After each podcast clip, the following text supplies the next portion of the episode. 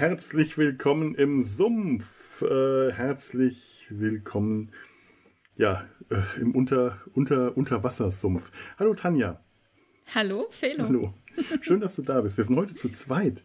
Komisch, ja. eigentlich äh, bei einem Film, von dem ich dachte, dass da mehr Leute äh, an, äh, äh ein, einsteigen werden.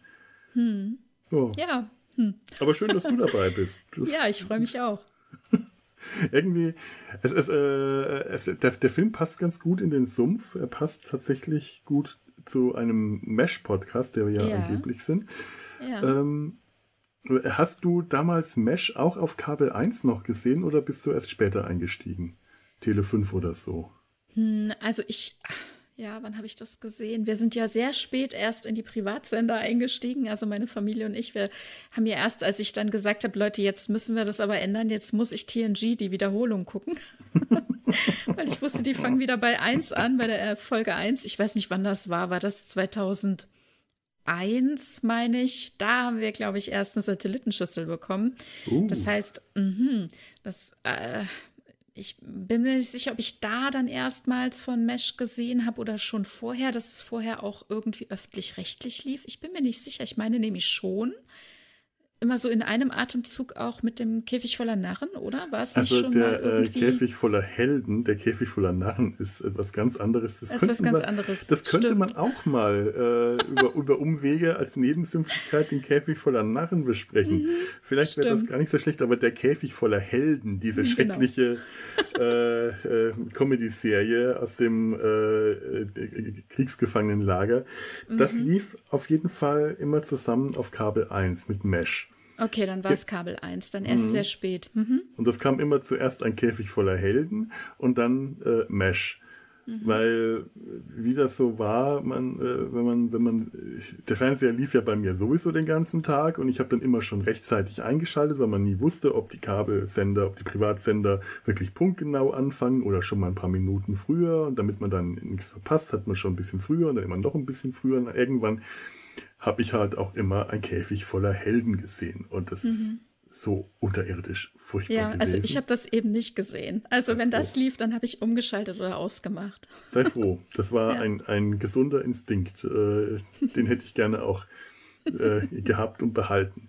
Was äh, schrecklich. Aber Kabel 1 hat das äh, früher unter dem Begriff Military Comedy beworben, mhm. diese, diese Doppel, diesen Doppelsendeplatz. Military Comedy ist, das ist schon so ein schrecklicher Begriff, der ist so unsäglich. Mhm. Der passt auch tatsächlich, finde ich, besser zu ein Käfig voller Helden als, ähm, also außer, dass die beiden, dass das beide mit Militär und dass es Lager sind, mhm. zu tun hat, haben ja, Mesh und ein Käfig voller Helden nun wirklich nichts gemeinsam. Ja. Nee. Aber da es da diesen Begriff Military Comedy nun schon mal gibt, und der so, so, so verunglimpft wurde, möchte ich ihn wieder verglimpfen.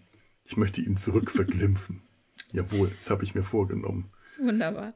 Ich möchte äh, im, äh, hier im Sumpf also auch mal äh, ein paar ähm, Serien oder in diesem Fall einen Film nehmen, die auch unter diesen Begriff ja Military Comedy fallen könnten. Hm, so, so schrecklich er ist, vielleicht finden wir da auch noch was Besseres dafür, damit wir das nicht jedes Mal benutzen müssen.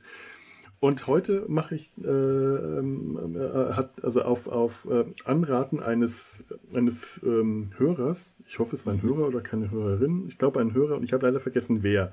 Aber ich bin mir sicher, äh, der, der, derjenige, der das vorgeschlagen hat, ähm, wenn er das hört, dann weiß er das und fühlt sich äh, bedankt, denn ich bedanke mich tatsächlich den, den Film kannte ich zwar vorher, aber aus irgendeinem Grund hatte ich ihn überhaupt nicht auf dem Schirm. Und das ist der Film Unternehmen Petticoat, Operation Petticoat von 1959, eine Komödie von Blake Edwards. Und wer weiß, wer, wer Blake Edwards ist, der kennt der rosa-rote Panther, die ganzen Inspector Clouseau-Filme, ähm, der weiß, dass das durchaus eine Empfehlung ist. Ähm, in den Hauptrollen Cary Grant und Tony Curtis. Das habe ich mit den weiblichen Hauptdarstellerinnen gar nicht aufgeschrieben. Ärgerlich. Das mhm. ist peinlich. Joan O'Brien spielt die Dolores Crandall. Mhm.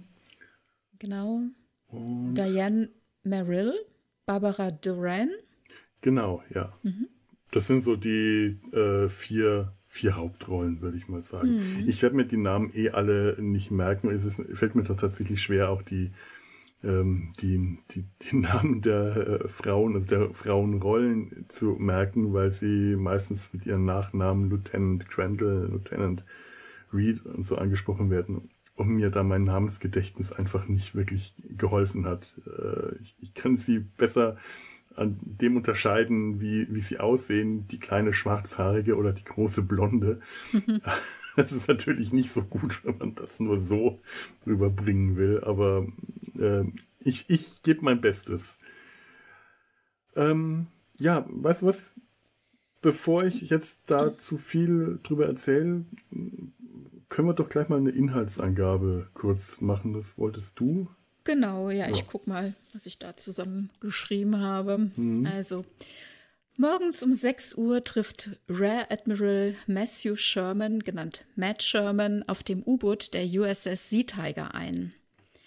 Die wird in drei Stunden verschrottet, also genug Zeit, sich unter Deck äh, gemütlich hinzusetzen und das alte Logbuch zu lesen, denn er war der erste Kommandant des äh, U-Boots. Jetzt äh, haben wir also den Rückblick auf den 10. Dezember 1941, drei Tage nach dem Angriff der japanischen Streitkräfte auf die Pazifikflotte der USA in Pearl Harbor. Die USA befinden sich nun also im Krieg. Lieutenant Commander Sherman befehligt die neue USS Sea Tiger, die sich kurz vor dem Auslaufen mh, mm, befindet und sich mit Versorgungsengpässen herumschlägt.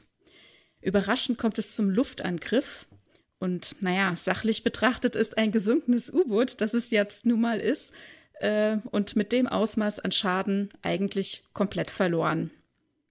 Aber Sherman legt äh, stoische Naivität an den Tag, sein Schiff wird geborgen und repariert. Einziger Ersatz für die bereits abgezogenen Männer und Offiziere ist der abkömmliche Adjutant des Admirals, der vor Kriegsbeginn eigentlich anreisen zu plante, aber ja, jetzt natürlich nicht mehr anreist. Lieutenant ähm, Nick Holden, also Nicholas Holden, reist mit Golfset und Paradeuniform an und ist scheinbar ohne jede brauchbare Fähigkeit. Schnell wird ihm allerdings die prekäre Lage des Schiffes klar und damit auch seine eigene. Und Holden wird zum Versorgungsoffizier ernannt.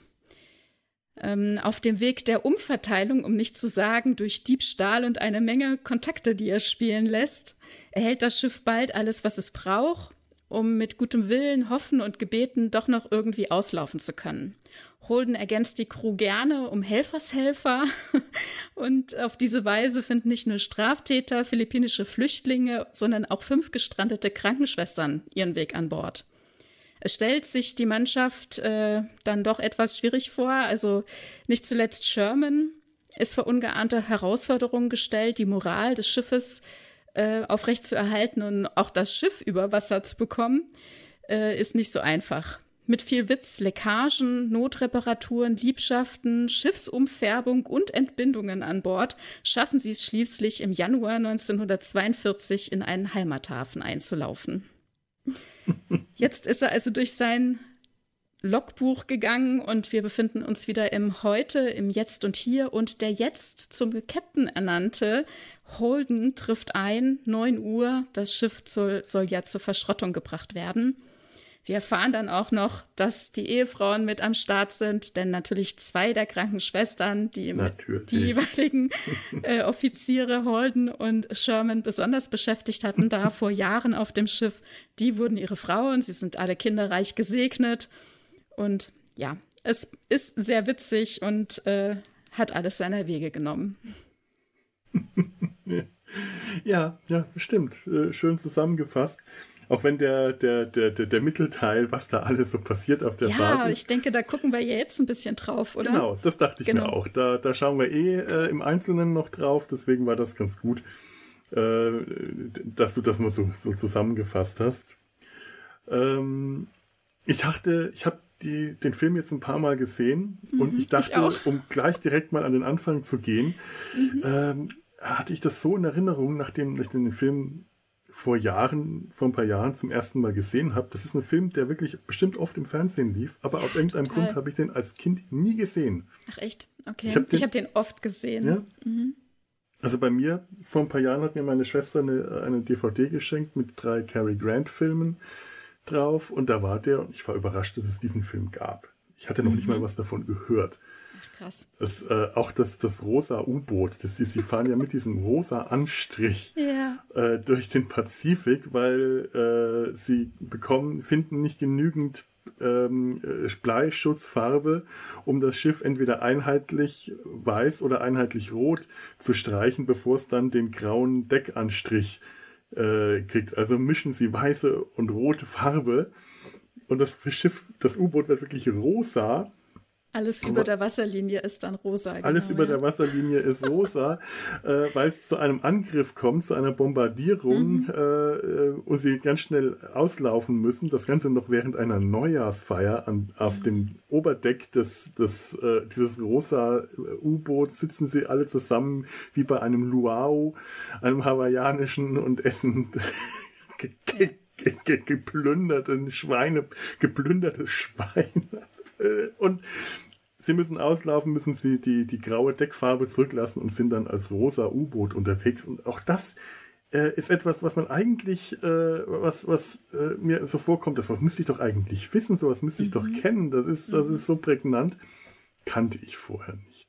Ja, krass. Ja. Ach, guck. Mhm. Und als ich jetzt den Film äh, zum ersten Mal gesehen hatte, also beziehungsweise als ich den Film jetzt vor ein paar Tagen wieder gesehen hatte, ist mir aufgefallen, dass äh, Sherman, wenn er am Anfang als Admiral das äh, U-Boot besucht und sich da in seine alte Kapitänskajüte setzt und das äh, Logbuch rausholt, in dem er die mhm. ganzen Untaten beschrieben hat, die Holden begeht.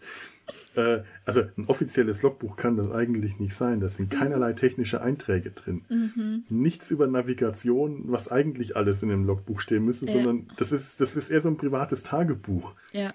Ich dachte mir, lag das die ganze Zeit auf dem Schiff? Nee, der hat es mitgebracht in seiner Tasche. Ne? Genau. Das mhm. war mir nämlich jetzt auch aufgefallen, weil ich dachte mir, wenn das die ganze Zeit da rumliegt, holla die Waldfee, das dürfte die Karriere von Captain äh, Holden aber ganz schnell beenden. nicht nur seine, nicht nur, nicht nur seine. Und am Ende ist ja so mhm. schön, ich meine, wir gehen jetzt einfach über alles hinweg, aber am Ende ja. übergibt äh, Sherman Holden ja auch dieses Logbuch und sagt, pack es gut weg, zeig es deinen Kindern erst, wenn sie alt genug sind, es uns zu verstehen. Ja, sehr schön. Ja, ja, ich meine, das ist ja hier eine Klammer, also da, da, mhm. äh, das passt schon. Ähm, ja, kommen wir trotzdem mal zu, ja. äh, zu, zu, zu, der eigentlichen Handlung. Äh, ich, ich finde ja schon schön, bevor wir zur Handlung kommen, der Titel, die, äh, mhm. die, die, das Titel, die Introsequenz, das Titel, das ist wunderschön. Man sieht so Unterwasseraufnahmen von verschiedenen Unterwassertieren, ein dicker Dorsch oder Barsch oder was immer das ist, kommt ins Bild. Alles durch den Blick, durch das Periskop. Also eigentlich den Unterwasserblick, wenn das U-Boot äh, 100 Fuß unter Wasser ist und dann das Periskop ausfährt. Ich weiß nicht, ob U-Boote das machen oder ob das Periskop nur ausgefahren wird, wenn es über die Wasseroberfläche ragen kann. Aber man sieht durch den Blick durch das Periskop, dieses, dieses runde, das runde Fenster mit den Markierungen, halt auf die verschiedenen Unterwassertiere, die sich da tummeln bei Cary Grant, dem, dem Captain, steht dann, fährt dann, der fliegt dann der Dorf, schwimmt der Dorsch durchs Bild oder der Barsch oder der, dicke, mhm. was immer das für ein Riesenvieh ist. Eben der Kapitän. Dann ist, äh, dann sehen wir Tony Curtis. Da ist das dann ein drolliger, putziger, ist das jetzt ein Seelöwe oder ein Seehund? Oh, keine gewesen? Ahnung. Hm. Peinlich, ich war vor kurzem noch im Zoo, da hätte ich es jetzt eigentlich wissen müssen. Äh.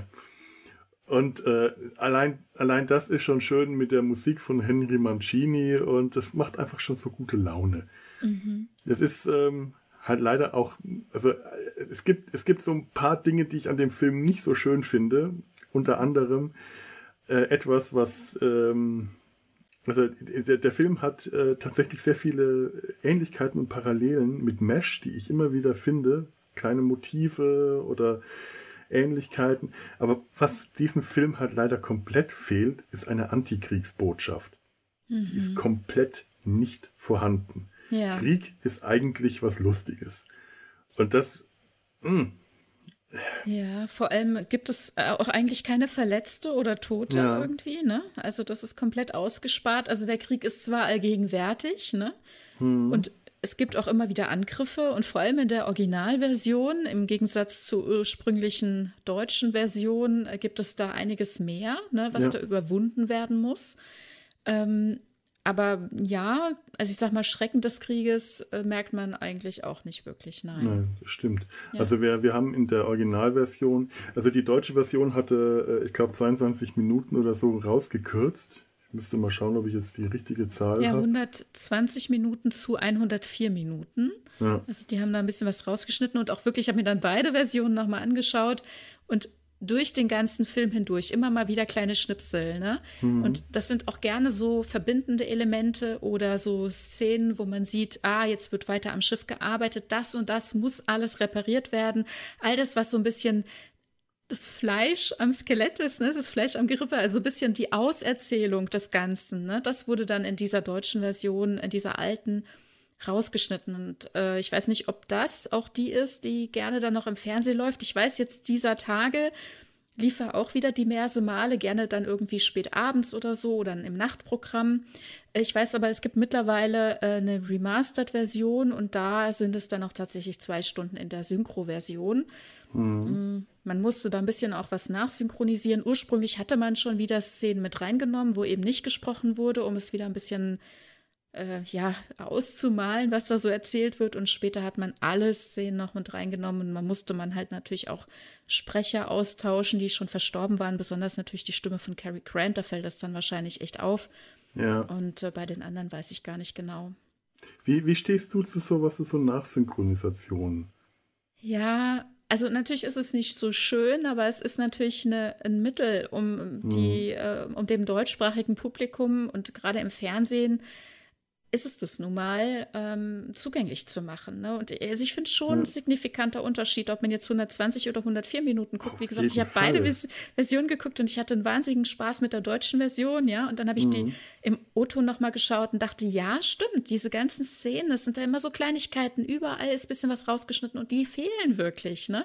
Was sie da rausgeschnitten haben, ursprünglich, waren halt äh, ganz viele Angriffsszenen, wo sie bombardiert mhm. werden. Da ja, ist wahnsinnig Beispiel. viel rausgeschnitten worden. Und das haben sie jetzt für die äh, deutsche Version, die man auf der DVD hat, zum Teil wieder rein zurückgeschnitten, ähm, mhm. die Stellen, in denen es keinen Dialog gibt. Mhm. Also da wurden, glaube ich, fünf Minuten wieder gerettet, aber trotzdem fehlen ganz viele andere Stellen. Und das sind dann beispielsweise ähm, ähm, auch Momente, wo sich der, der Maschinist und die, äh, der, der, der, der Major, also die Oberschwester, genau, gerade von ihr ankommen. Genau, von ihr wurden einige Szenen rausgeschnitten, genau, ja. ja mhm. Und das fand ich wiederum sehr schade. Also ich kann verstehen, dass man für eine Komödie in, für, äh, äh, sagt, oh, die ganzen Angriffsszenen, das ist zu heftig, das schneiden wir raus.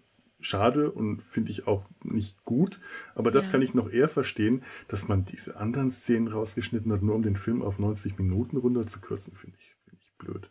Ja, es waren ja noch nicht mal 90, ne? Es waren dann 104. Also 2020 hat man dann wirklich halt mhm. den Film wieder komplett haben wollen und hat nachsynchronisiert. Und ja. ganz ehrlich, das finde ich legitim. Ne? Natürlich reißt es einen womöglich mal ein bisschen raus. Und wenn man eine DVD kauft, wäre es auch schön, wenn man verschiedene Versionen hat. Ne? Das mhm. habe ich auch bei manchen Sachen. Da habe ich mir irgendwie so eine Collectors Box gekauft, wo ich weiß, ah, da habe ich einmal den O-Ton, dann kann ich die alte Synchro-Version gucken und dann eben die, wo reingestückelt wurde. Ne, je nachdem vielleicht auch mit wem ich gerade gucke, je nachdem, um da ein bisschen anpassen zu können, was für einen Ton man jetzt äh, auswählt.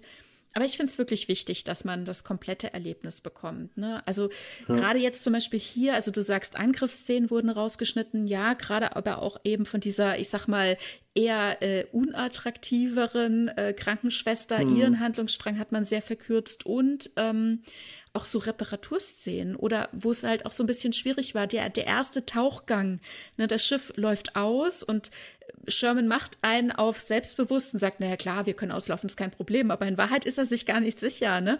Und ja. als es dann zum ersten Tauchgang kommt, das ist dann diese Szene, äh, die komplett geschnitten wurde, was ich sehr, sehr schade finde, weil man da wirklich die Anspannung von allen merkt, wo alle auf Hab 8 sind, geht es denn mhm. überhaupt gut? Und er lässt noch tiefer sinken. Ne? Also das Schiff noch tiefer sinken, alle gucken sich an, alle halten den Atem, das Schiff knarkst in allen Ecken mhm, und so weiter. Ja, ja, ja. Ne? Und das all diese Anspannung, das ist so rausgeschnitten und das ist im Deutschen, ähm, wirkt das Ganze dann einfach sehr viel äh, gelassener in jedweder Hinsicht. Ne? Wie du sagst, mhm. es fehlen Angriffsszenen, es fehlt so eine Unsicherheit, hält unser Boot überhaupt? Das ist schon schade, ne? Ja, ja, also ich finde es auch. Ich finde ja bei sowas dann auch generell, ähm, ähm, obwohl, ich meine, im Idealfall schaue ich mir dann so einen Film einfach im Original an, wenn ich ihn im Original in der vollen Länge habe. Aber ich kann es verstehen, wenn viele Leute sagen, das ist mir zu anstrengend. Mhm. Gerade hier hatte ich jetzt auch bei der Originalversion, äh, hätte ich gerne englische Untertitel auf meiner DVD gehabt, weil ganz häufig war die Aussprache so schlecht, dass ich es nicht gut verstehen konnte. Und dann die deutschen Untertitel waren aber nicht die Direktübersetzung, mhm. sondern das war halt die Mitschrift der Synchronfassung, die aber eine zum Teil viel freiere Übersetzung war. Ähm, da, da wäre mir dann tatsächlich ähm, eine, äh, also sie haben zwei Versionen auf der DVD. Zwei, du kannst dir zwei Filme anschauen. Mhm. Und da wäre mir lieber gewesen, sie hätten eine komplett lange, also die, die nachsynchronisierte würde ich mir dann auf Deutsch sehr gerne anschauen, auch wenn ich an den Stellen, die nachsynchronisiert sind, wo äh, wahrscheinlich leicht rausgerissen werde. Was mich aber mehr rausreißt, ist die Praxis an der Stelle unsynchron unnachsynchronisierte Originaltonstellen reinzuschneiden und zu untertiteln. Das reißt mich jedes Mal komplett raus. Das mag ich mhm. überhaupt nicht. Also damit komme ich nicht klar. Das finde ich äh, ganz furchtbar. Ja. Das ist für mich nicht die beste Lösung. Hm. Ja. Ja. So, ähm, jetzt, jetzt, jetzt wollte ich mal, wollte ich mal schauen, ähm, was ich eigentlich. Ach ja, ich, äh, also ich hatte so auf die, auf die Gemeinsamkeiten äh, angesprochen. Die werde ich jetzt nicht, nicht der Reihe nach durchbeten, aber immer wenn, wenn äh, mir sowas einfällt, weise ich mal darauf hin, weil es gibt unglaublich viele Stellen und äh, witzige Szenen, bei dem man das Gefühl hat, die habe ich doch alle schon mal in Mesh gesehen. Das kenne ich doch irgendwie aus Mesh. Nur, nur dass äh, ja, Operation Petticoat sich sehr schwer bei, bei Mesh bedient haben kann. Aber es gibt Stellen, bei denen ich bin, ich bin ich mir fast sicher, dass sich die Autoren und Autorinnen da bei Operation, also von Mesh, da bei Operation Petticoat äh, was abgeschaut haben. Oder es ist einfach so gängiger, ähm, das sind so gängige Humor-Klischees, äh, dass man da gar nicht mehr äh, auf, auf, auf einen speziellen Film zurückgreifen musste. Aber allein schon, äh, ich meine, gut, wenn, wenn, äh, wenn, wenn Holden zuerst ankommt am, am Hafen, er seine Golfschläger dabei hat. da gehe ich jetzt mal davon aus, da muss der halt, äh, das hat nicht, da ist die, die Parallele, dass äh, in Mesh sie auch Golf spielen, äh, zufällig. Das muss nicht, ja. Das, es ja, ist, aber es ist eine witzige Stelle, wenn er da mhm. ankommt mhm. und sein, ja, quasi Caddy dabei hat, der sein Gepäck trägt und er dasteht und die mhm. Leute ihn aus dem U-Boot mit dem Periskop sehen, ihn beobachten und sich alle über ihn schlapp lachen und auch der Captain das Lachen anfängt. Es ist einfach schön. Ja, ja. Wie er da ankommt in seiner komplett weißen Uniform, ja. mit seinen äh, Schuhen, mit seinen weißen Schuhen und alles, ja äh, es wird ja dann auch thematisiert, ne, er trägt auch nicht einfach die Klamotten von der Stange, auch nicht die Uniform von der Stange, äh, Stange, die lässt er sich natürlich alle in New York schneidern, die Sachen, ne, und es ist alles, alles etwas spezieller. Und er ist ja eigentlich als Adjutant des äh, Admirals äh, so ein Socializer. Ne? Also mhm. er ist in keiner Art und Weise irgendwie für den Krieg vorbereitet oder für die Navy ausgebildet. Er ist mal versehentlich auf irgendein Schiff versetzt worden und irgendwie, sobald sie wieder irgendwie an Land waren, haben sie ihn wieder abgesetzt. Also es geht ihm ja auch darum, das sagt er ja auch ganz klar, ne? er brauchte ähm, quasi eine Eintrittskarte in eine höhere Gesellschaft. Dazu mhm. passt natürlich auch, dass er dann anfing, Golf zu spielen. Ne? Also er kommt eigentlich aus einfachen Verhältnissen und er wollte hochheiraten, also weil das ist natürlich eine der Möglichkeiten, wie man zu Geld kommen kann. Und das fand er ist die praktischere, die beste, die angenehmste Variante. Also ver, äh, verleiht heiraten, ihm die Uniform. Heiraten, heiraten oder stehlen. Oder das stehlen. Sind die zwei ja, Methoden, wie man einfach zu Geld kommen kann. Genau, und ich glaube, das mit dem Stehlen, da ist er bis zu einem gewissen Grad gegangen und dann hat er sich überlegt, naja, heiraten wäre jetzt, glaube ich, ein guter Punkt. Ne? Und dann mhm. äh, gibt ihm eben die Uniform äh, die Eintrittskarte in eine höhere Gesellschaft, ne? Ja. weil dann da keiner mehr so genau fragt, wo du herkommst oder was du auf dem Konto hast. Wenn du dich dann erstmal, wie sagt er so schön, wenn du erstmal in einem Schlafzimmer äh, einer Dame bist, dann fragt dich da keiner mehr woher mhm. du eigentlich stammst und so, ne? Und dann, ja, so hat er sich das ausgedacht. interessante Parallele zu äh, die zwei, so Persuaders. Mhm. Äh, überhaupt äh, auch, auch äh, auch, auch äh, oder zu Tony Curtis selber, da gibt es ja auch interessante Parallelen. Ja. Tony Curtis war ja auch bei der Marine und hatte Dienst äh, im U-Boot. War es im U-Boot oder war es beim, ich hatte gelesen, im Beiboot eines U-Bootes, Das kann auch sein. Also ja, ich weiß, also dass hat, sein, sein Marinedienst ja. irgendwas äh, am, am, oder im U-Boot hatte. Es kann aber auch im Beiboot gewesen genau. sein. Da, ja, als so ganz genau habe ich es nicht junger Mann, genau. Und dann mhm. wurde er tatsächlich ja auch äh, schwer verletzt irgendwie, ne, nochmal. Mhm. Und äh, ja, ja, krass. Das fand ich auch spannend zu lesen, ja.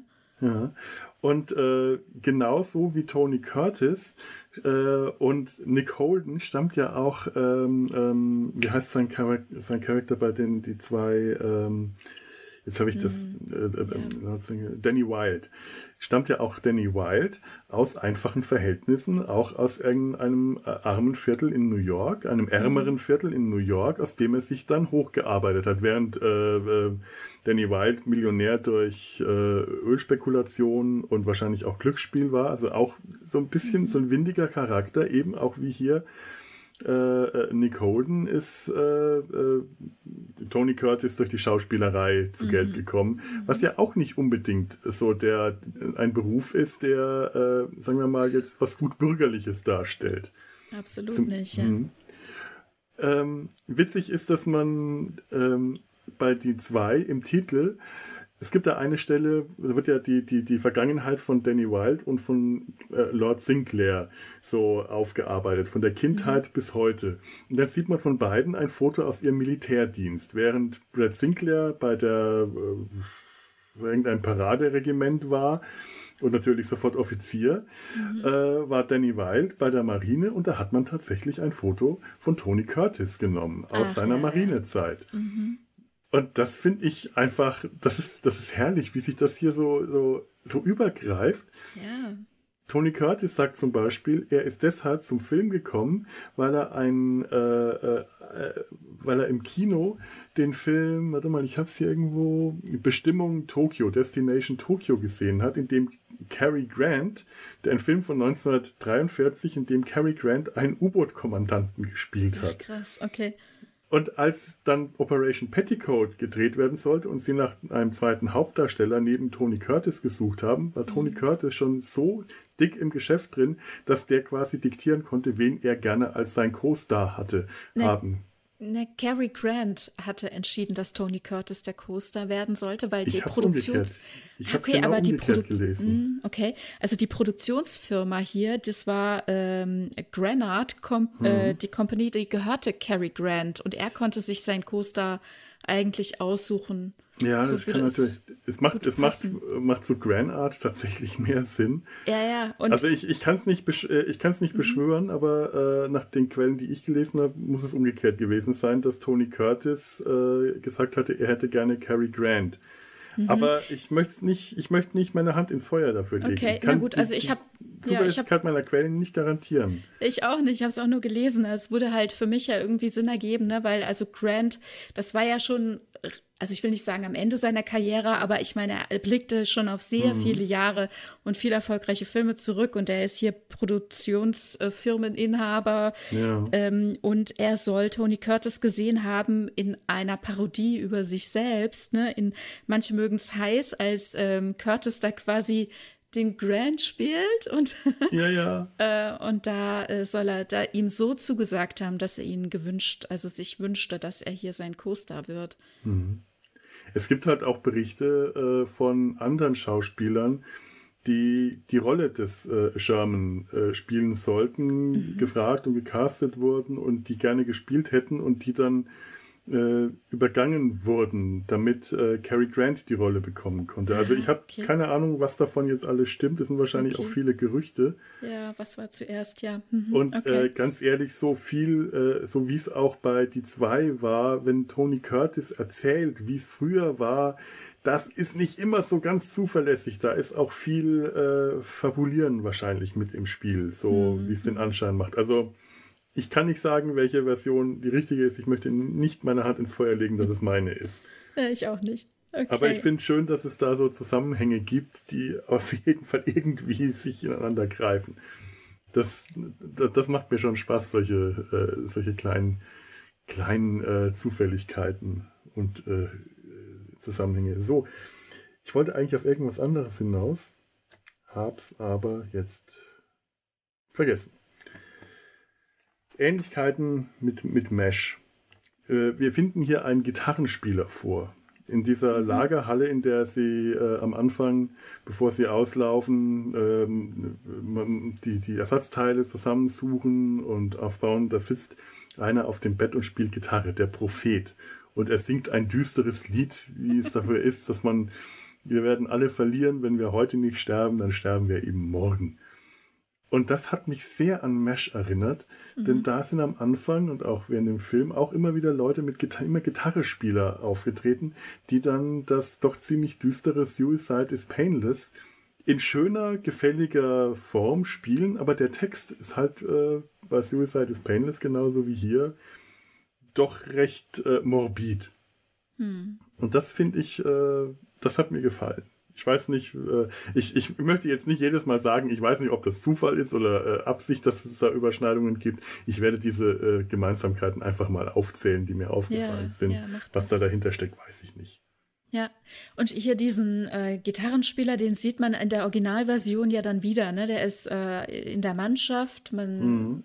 er spielt dann unten äh, in, den, in den Kojen der Mannschaft auch weiter. Ne? Und später, ähm, kurz vor Ende, äh, wie du sagtest, ne, bei diesem äh, Neujahrsessen, das sie oben mhm. an Deck quasi, also außerhalb äh, auf dem Schiff hatten, ähm, da bleibt seine Gitarre liegen und er versucht dann im Angriff, als sie flüchten müssen, dann noch die Gitarre zu retten und wird fast selbst erschossen. Die, die Gitarre muss dann dran glauben.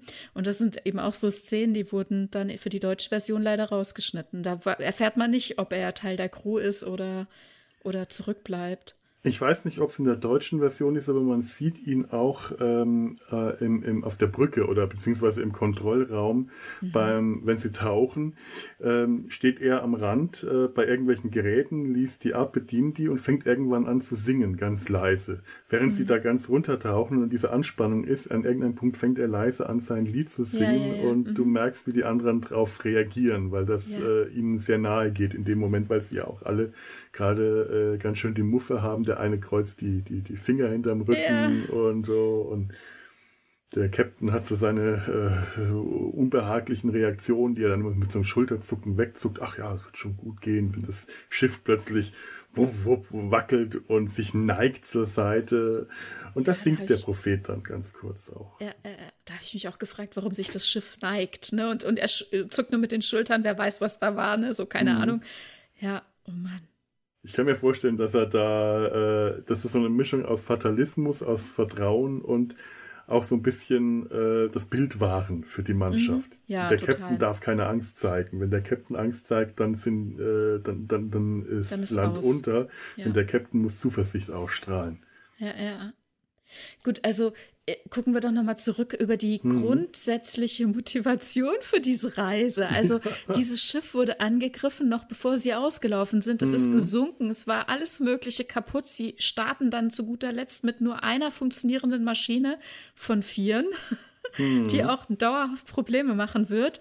Ähm, es ist nicht ganz sicher, ob das Schiff überhaupt sinktauglich ist. Ne? Also Okay, er sagt's bei seinem Vorgesetzten, na ja, überlegen Sie sich mal, das ist ja wie wenn man eine Jungfrau zu Grabe trägt. Also klar, er will unbedingt, dass dieses Schiff ausläuft, ja. dass das in Dienst kommt.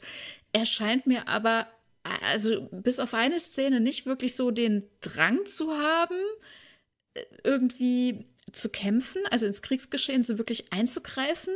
Ist es, ist es also was ist es denn? Also was will er denn eigentlich? Ne?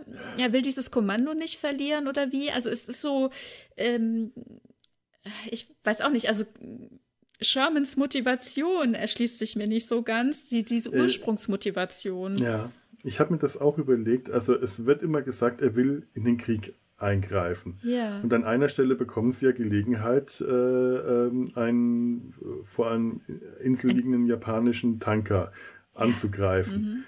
Äh, das ist die einzige Szene, wo ich dachte, ja, er will wirklich ins Kriegsgeschehen eingreifen, mhm. genau. Und obwohl er den Befehl hat, äh, keine Angriffe zu unternehmen, nichts, ja. was ihn selber irgendwie gefährden könnte, weil dieses äh, U-Boot nur mit Spucke zusammengehalten wird und ja. Bindfaden, wie der, wie, der, der Kapitän, ähm, wie heißt er, sein Vorgesetzter Kapitän Henderson sagt. Übrigens, ja auch eine, ein Mesh-Zusammenhang. Captain Henderson, also nicht Admiral, sondern Captain, der, der, der Kommandant des U-Boots äh, hier ist ja äh, Lieutenant ähm, Commander. Mhm. Lieutenant Commander. Und sein Vorgesetzter Captain Henderson wird gespielt von Robert F. Simon. Äh, Simon und das ist äh, ein, ein Mesh-Veteran. Der mhm. hat in mehreren Folgen äh, General Maynard Mitchell gespielt. So ein hagerer Typ mit einem markanten Gesicht. Äh, es gibt, ich habe mir leider nicht gemerkt, welche Folgen das sind. Ich habe es nicht aufgeschrieben, aber es gibt eine Folge, in der Henry vor Gericht gestellt wird und da, ich glaube, über die haben wir auch mal geredet. Äh, als ich mit Markus auf der Rennbahn war, haben wir über zwei Folgen, in der ah, ja. einmal ähm, Henry Blake und der anderen Colonel Potter äh, vor, vor eine Anklage kommen, wenn ich mich jetzt nicht täusche.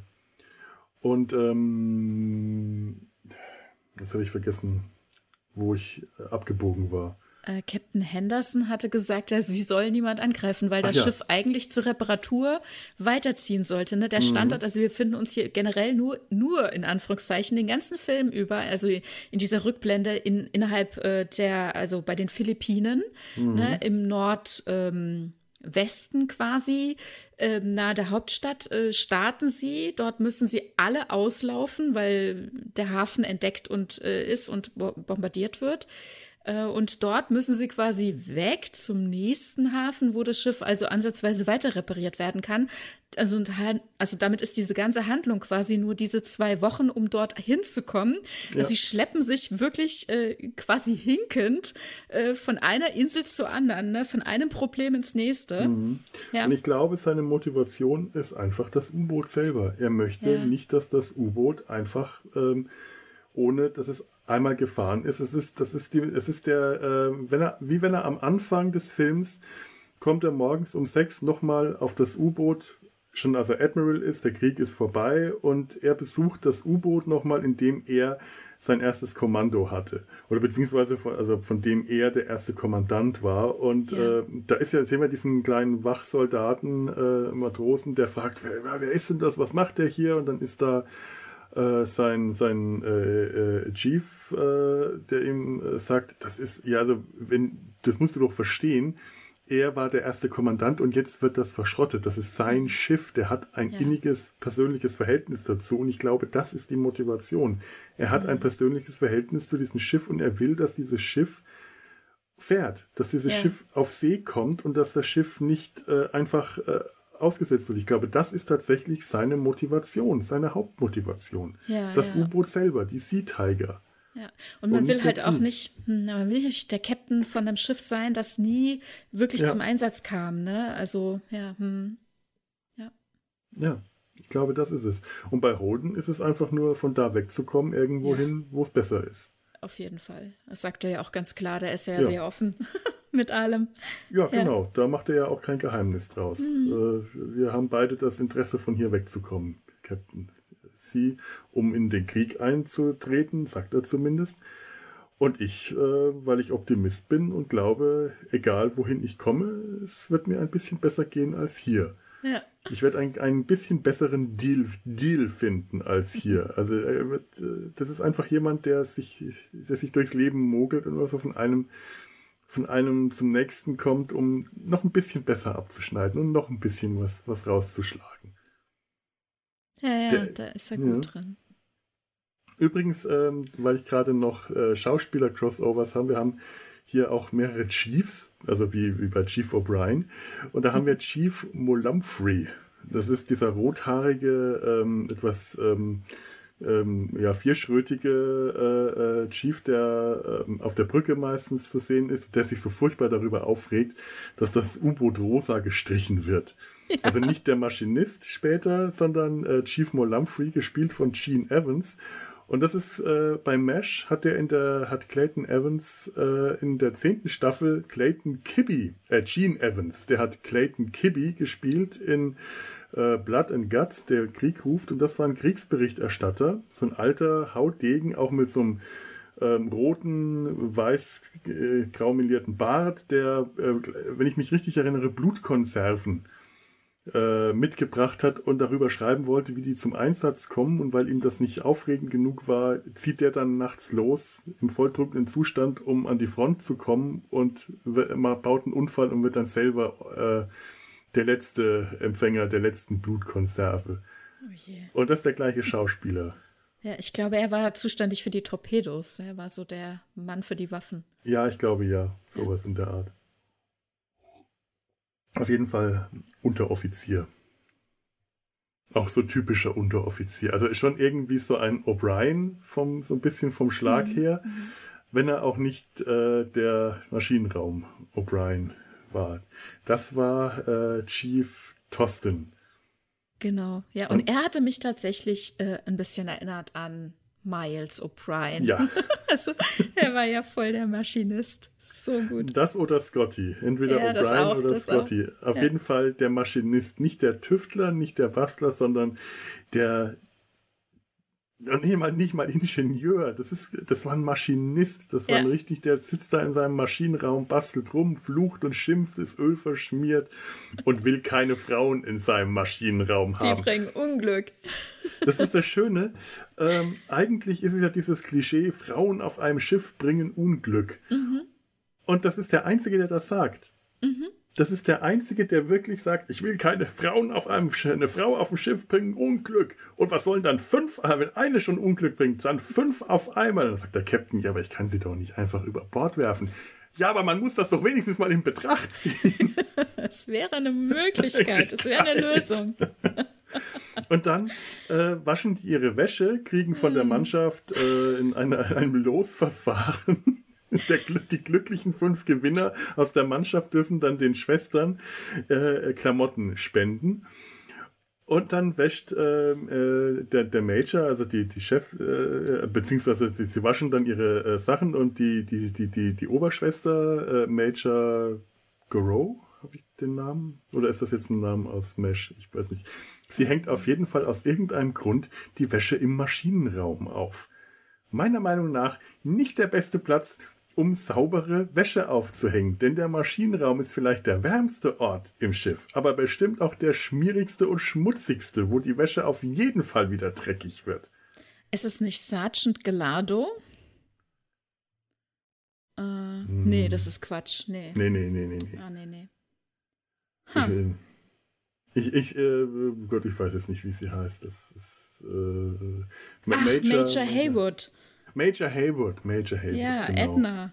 Ed, Edna, ja. bleiben wir bei Edna. Ja. Edna ist eine tolle Figur. Das ist ein toller Charakter. Ich mag die. die ist, äh, es ist ein bisschen schade, dass von den fünf Frauen, die da an Bord kommen, ähm, eigentlich nur zwei eine größere Rolle haben. Edna kriegt noch eine größere Rolle eben im Original und die anderen beiden gehen fast komplett unter. Ist total ja, schade, weil ich die alle mag. Ähm, die, aber, aber Edna ist toll, wie sie sich dann ständig mit dem Maschinisten kappelt. Weil sie, was sich herausstellt, dass sie Ahnung von Maschinen hat. Ja. Dass sie von ihrem Vater gelernt hat, der selber äh, äh, Chefingenieur war. Und dieses Schiff, das halt, dieser Maschinenraum, der mit allen möglichen Behelfsmitteln zusammengebaut ist, die Holden irgendwie zusammengeräubert und geklaut hat. Zum Teil hat er das Büro des, äh, des, des des, äh, des, Captain. des Captains, also des, des, des äh, Hafenkapitäns, einfach geplündert. Äh, auch komplett, so eine ähnlich, komplett die ausgeräumt. Wand, zeitweise die Wand rausgeschnitten für das Blech, ja, und dann steht Henderson da und sagt zu äh, Sherman, ne, Sie haben mir hier sogar meine Wand genommen, geben Sie mir doch wenigstens meine Wand wieder. Und sie stehen da vor so einem riesigen Loch irgendwie so, ich weiß nicht, so drei mal zwei Meter, ja. ja.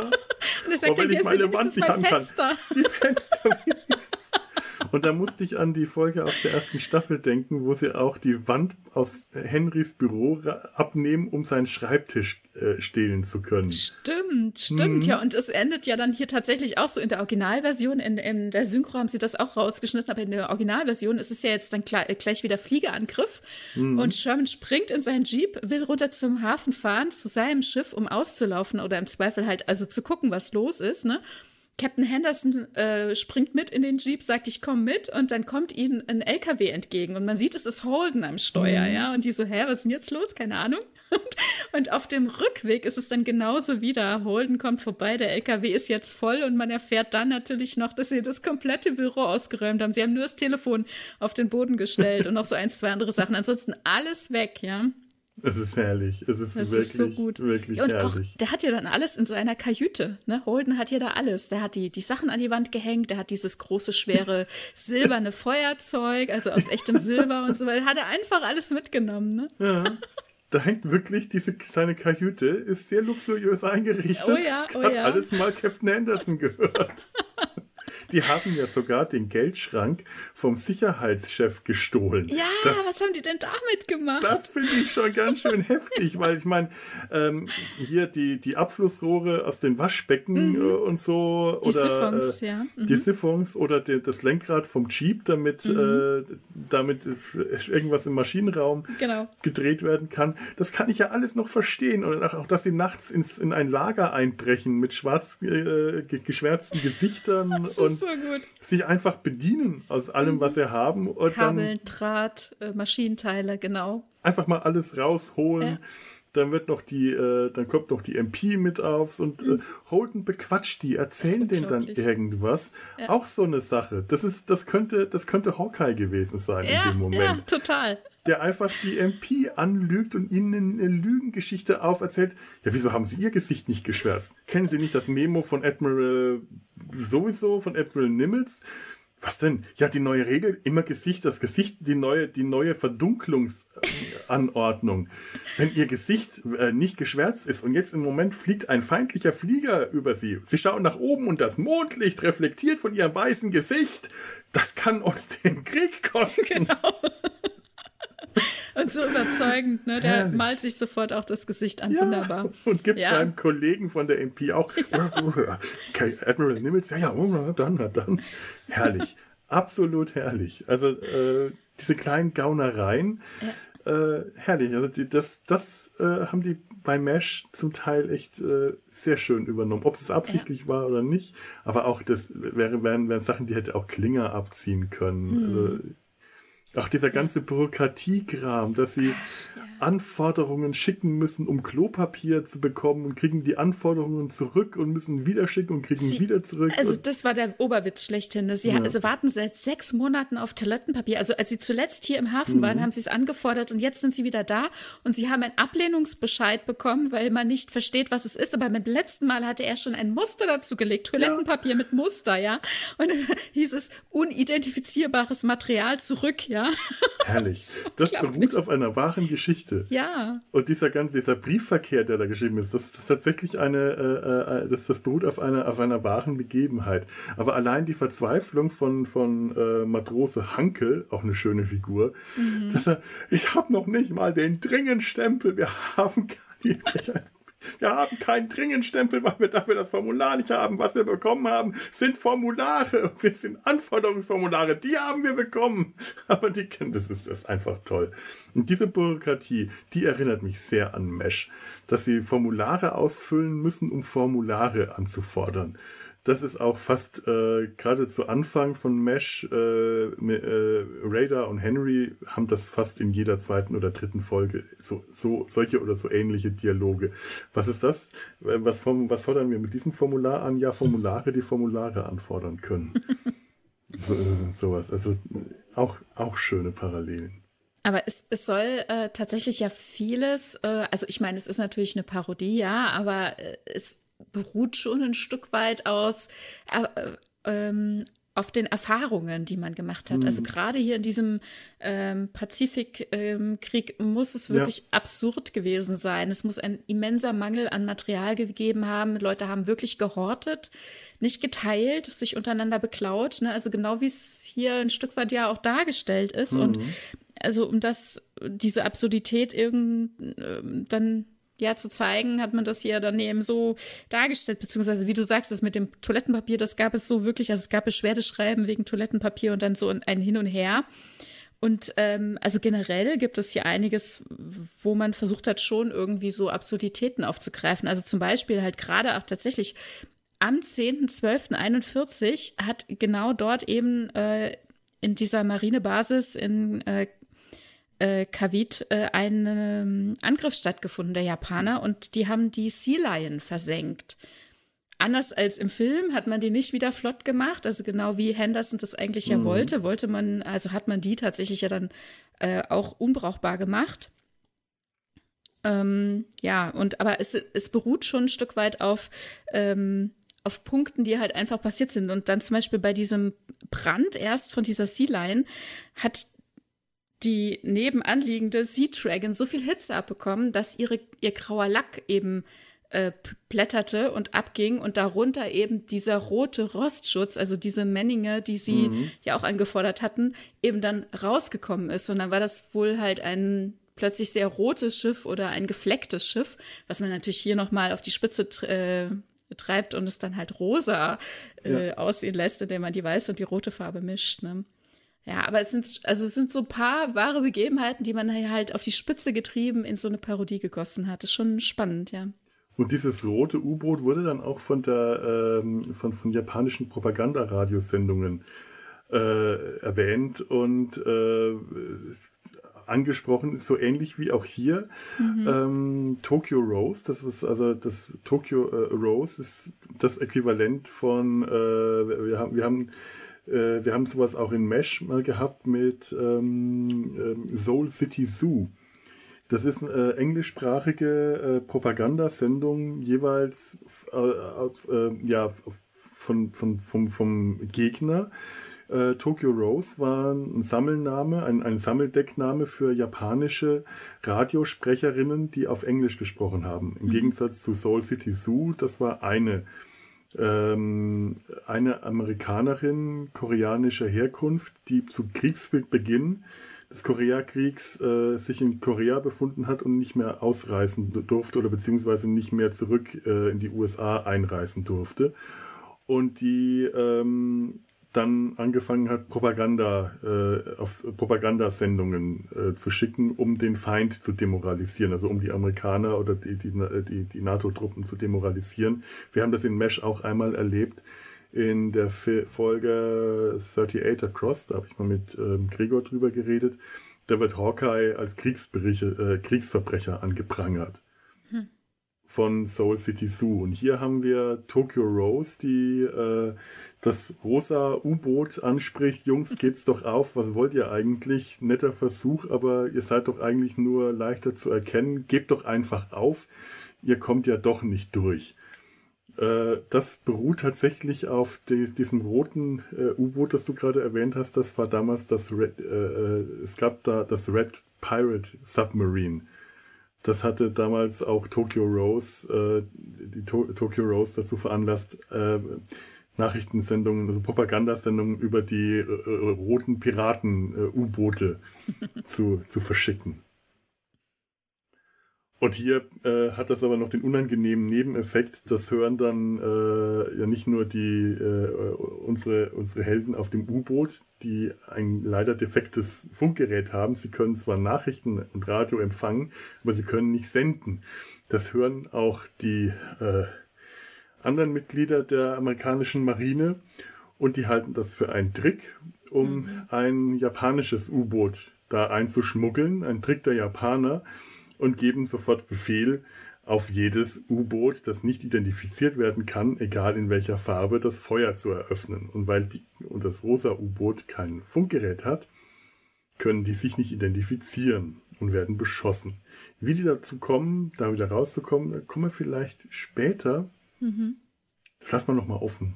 Einen ja. kleinen, kleinen Spoiler wollen wir uns noch halten. Ansonsten, äh, ich hätte am Anfang sagen sollen, wir reden ja spoilerfrei über den Film, aber ich glaube, das ist bei einem Film von 1959 auch äh, verständlich. Ähm, also nicht spoilerfrei, sondern wir spoilen den ganzen Film. Wir spoilen, andersrum, genau. ja. Wir reden, äh, wir reden, äh, ja, genau. ja, äh, oh Gott. Äh, in, in, meinem Kopf war, war der logische Zusammenhang richtig mit dem Wort. Ich mhm. weiß nicht warum. Also wir, ja, wir spoilern, gut. was das Zeug hält. Spoil Spoilerfrei. Ja, okay. Falsches, falsches Wort, aber ich wusste, was es bedeutet. Schön, dass du begriffen hast, was ich da gerade falsch gesagt habe. Ich habe ihn hier jetzt gerade, wo ich vorhin Quatsch erzählt habe, Sergeant ähm, Galado. Das ist ja Ramon. Also mhm. ein, ein eigentlich inhaftierter Infanterist, äh, aber sein äh, Gefängnis wurde ausgebombt, also ist er wieder frei. und äh, Holden kennt ihn und äh, ja, Ramon hilft ihnen halt bei allen möglichen Dingen. Also er klaut von den Infanteristen einfach mal einen LKW, damit sie ihr Schmuggel, ihr, ihr Diebesgut zum U-Boot bringen können. Und dafür hatte er ihnen ja versprochen, er darf in die Mannschaft aufgenommen werden. Und ich fand das so unglaublich, als er dann halt Sherman, den Captain des U-Bootes, mit dieser Tatsache einfach so hinstellt und sagt, er ist jetzt halt, den müssen sie jetzt aufnehmen, weil, also er ist ja nicht nur ähm, ein Schieber, aber er ist auch ein richtig guter Chefkoch und vor allem müssen wir aber denken, er ist auch ein Denunziant und er weiß schon zu viel. Also es gibt gar keinen Weg mehr zurück. das ist so krass. Den müssen wir mitnehmen. Ja, dann nehmen sie ihn halt mit. Ich sage es ihm, er wird sich sehr freuen. Das fand ich so eine schöne Szene. Und er ich ist ja dann tatsächlich auch dort der Chefkoch, ne? Der ja, serviert ja. dann Holden den, den Orangensaft ans Bett und alles. Frühstück am Bett. Ah, ich mag überhaupt Tony Curtis und all so Szenen, wo er so ein bisschen suffisant ist. Ja, wo er so, so es gerade genießt, so äh, sich aus irgendwas rauszuschmuggeln und so rauszumogeln und rauszulügen und gegenüber seinem Kommandanten so ein bisschen so, so, so äh, so, so auf suffisante Art mhm. ihn so zu überfahren. Und Sherman rächt sich ja auch ja, dann oh, immer so wieder gut. mal ja, ja. für ihn. Zum einen einfach, indem er halt äh, den Kommandanten raushängen lässt. Sie sind jetzt in drei Minuten, bewegen sie sich von ihrer fetten Matratze und ich dachte mir, mhm. eigentlich hätte er fetter Arsch sagen wollen, aber mhm. wahrscheinlich ging das die, durch ja. die äh, Zensur, als äh, Holden sein Frühstück im Bett zu sich nimmt und kommt zu den anderen oder es kracht. Und später, nachdem Holden ein Schwein geklaut hat, von einem, von einem Bauern und der Bauer mit der MP anrückt und sie vorher noch bei der MP das Schwein als besoffenen Matrosen verkleidet haben, um damit durchzukommen Aha. und das Schwein in der Offizierstoilette untergebracht haben, weil äh, das ist äh, äh Matrose ich weiß nicht, ich habe den Namen vergessen. Den Funker, sie haben ihn als Funker ausgegeben, ja. deswegen ist er ja auch so unabkömmlich, ne? Also den dürfen wir, ja, ja, nein, der, der, ist krank, der ist betrunken, wir müssen ihn in unser Schiff bringen. Ja, wollen wir ihn zum Lazarett bringen? Nein, nein, nein, nein, nein. Ähm, wir haben einen Arzt an Bord, aber den dürfen, den brauchen wir auf jeden Fall. Das ist der Funker. Und dann kommt die MP aufs Schiff mit dem Bauern, der sich die ganze Zeit beschwert und rumschreit, äh, natürlich in seiner Sprache, die keiner richtig versteht. Äh, Sherman erfährt, dass Seemann, das Matrose, ich, ich ich weiß nicht mehr, irgend sowas, äh, naja, Huckleby oder sowas irgendwie. Ja, sagen wir mal Huckleby. Ja? Es, ist, ist ein anderer Name, aber sagen wir mal Huckleby. Matrose Huckleby, dem geht's nicht gut. Ich habe ihn in der, ähm, ja, in der ähm, Offiziersdusche untergebracht, Captain. Sherman geht zur Dusche, schaut rein, macht die Tür auf und sieht ihn nur von, von innen nach unten schauen. Man hört das Grunzen des Schweins und dann macht die Tür wieder zu. und jetzt ist so der Moment, was macht er jetzt? Mhm. Wird er jetzt zu den, äh, den Polizisten gehen und sagen äh, und Holden ausliefern, aber er ist der Kommandant. Der ist dann mit dran. Er könnte ihn ausliefern und aus der ganzen Sache rauskommen. Immerhin hat Holden gegen seinen Befehl gehandelt, mhm. aber er deckt ihn und er sagt, nein, ja, hm, Huckleby, ja, es ist wohl so, Huckleby, wenn der betrunken ist, dann äh, ist der unzurechnungsfähig, der muss, hat wohl tatsächlich das Schwein gestohlen, aber wir werden ihn am nächsten Morgen äh, rösten. Ja. Weil das Schwein als Neujahrsfestbraten gedacht ist. Und ähm, die, die MP es ist herrlich, die MPs sagen, nein, wir müssen den mitnehmen, wir müssen ihn äh, verhaften. Und sagt, ja, aber verstehen Sie doch, er hat getrunken, aber er ist für eine Mission ausgewählt, aus der er wahrscheinlich nicht lebendig rauskommen will. Ja. Klar, weil er am nächsten Tag gebraten ja. wird.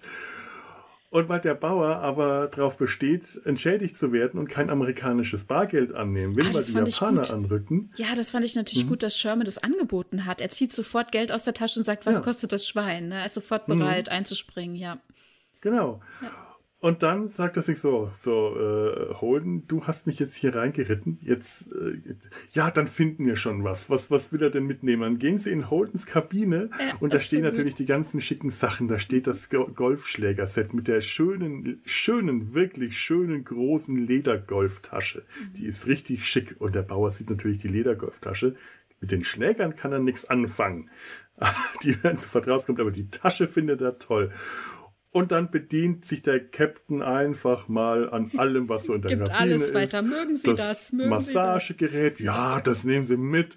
Und Holden, aber das brauche ich doch für meinen Tennisarm. Ja, ja, dann äh, Tennisarm, ne, hier, dann kriegt er noch den Tennisschläger. Genau. Dann haben Sie auch keine Probleme mit dem Tennisarm mehr. Und die kurzen Hosen, die, die, die Sherman sowieso nicht mochte, aber die zieht, die zieht äh, tatsächlich Holden dann hinten wieder raus. Ne? Die behält er dann doch. Und der kriegt alles. Der kriegt die schicken weißen Lederschuhe, mhm. der kriegt äh, das silberne Feuerzeug. Das sie ja Henderson gestohlen hatten, oder ja. wie ne? Henderson heißt er. Und ja. ähm, auch äh, das Parfüm, ne? das Parfüm, mit dem sich der Bauer dann einsprüht und sich freut. Es ist, es, ist, es ist ein bisschen sehr rassistisch an der Stelle, weil der Bauer wirklich so als der dumme, primitive Asiate ja. dargestellt, der, der sich freut und hahaha und hohoho macht. Na gut, er wird entschädigt und er greift da halt zu, ne? Er nimmt ja, dann alles mit. Da, ich finde, das ist jetzt noch nicht, also es, es ist, ist, nicht so, es, es ist, generell, nicht das Extrem. Es gibt andere Szenen, die finde ich mhm. deutlich schlimmer. Mhm. Es gibt an dem Film tatsächlich Szenen, die sind äh, schlimmer, die sind äh, sexistisch, rassistisch, da gibt es einige Stellen. Aber insgesamt. Aber erstaunlich wenig, ehrlich gesagt. Erstaunlich wenig. Ja. Und es ist bei, alles bei dem Film, alles noch in so einem Rahmen, mhm. den ich akzeptieren kann. Ähm, zum einen ähm, natürlich immer aus der Sicht ähm, im, im Kontext der Zeit, in der mhm. so ein Film spielt. Aber ich möchte sowas nie alleine hergehen. Ich möchte sagen, nie, nie, nie sagen, ich, ich betrachte jetzt einen Film immer nur aus dem Kontext der Zeit, das äh, wäre nicht gut. Ich möchte einen Film aber auch nicht einfach, einfach aus der heutigen Sicht beurteilen. Das tut dem Film nicht recht. Ich muss das immer so ein bisschen beides abgleichen. Zumindest gebe ich mir so die Mühe, das, das zu versuchen. Ob das dann immer so gut klappt, ähm, weiß ich nicht. Aber im Großen und Ganzen habe ich das Gefühl, kommt der Film hier wenn, bei dem System insgesamt recht gut weg. Ja, das stimmt. Es gibt aus der Zeit Filme, die ganz anders mit diesen Themen umgehen oh, und ja. äh, wirklich schlecht abschneiden. Die kann man sich heute kaum anschauen. Ähm, und es gibt äh, Filme, die auch aus dem Kontext der Zeit heraus ganz, ganz schlecht mit diesen Themen umgegangen sind. Und ich finde, hier ist alles noch so in einem Rahmen. Es ist nie zu plump, es ist nie zu platt, es ist nie zu schlimm dargestellt, sondern äh, man, man, kann immer noch mit halbwegs gutem Gewissen drüber lachen oder drüber schmunzeln und äh, auch wenn es immer wieder Szenen gab, Stellen, an denen ich gezuckt habe, jedes Mal, wenn ich sie gesehen habe und hinterher denke, okay, ja. Also ich fand, ich fand zwei Szenen wirklich äh, schwierig. Ähm, so Darstellungen von äh, Philippinern. Also mhm. jetzt hier bei den Bauern, ja, hm, finde ich, ist, äh, ist vielleicht noch ertragbar. Aber was ich wirklich nicht äh, schön fand, das war einmal ähm, diese Darstellung, weil ich halt auch gar nicht einordnen kann, inwieweit sich das quasi ausgedacht wurde oder was davon womöglich authentisch sein könnte. Ähm, das finde ich dann immer ein bisschen schwierig, wenn ich das so nicht einordnen kann. Am Anfang hatte Holden ja vor dem Auslaufen auch noch so jemanden geholt, der das Schiff quasi äh, der einen Segen mir, ausspricht, ne? Und da kommt dann halt jemand, ja. da kommt dann jemand, also mit so einer Riesenmaske und und und und die machen Musik und er tanzt dann und und ne ah, und schmeißt irgendwie mit, ich weiß nicht Asche oder was gegen das Schiff und und also ich weiß nicht, ob die Darstellung, äh, was sie sich da halt ausgedacht haben, ne? Also und, es ist schon eine rassistische, äh, ein rassistisches Stereotyp. Ja. Es ist allerdings in der Inszenierung ähm, tatsächlich komisch. Das muss man auch sagen. Ja, im ich, Original sogar noch mehr, weil als sie mhm. auslaufen dann schlussendlich, äh, so mehr schlecht als recht, da nimmt er dann die Maske ab und sagt dann noch, die werden es nicht schaffen.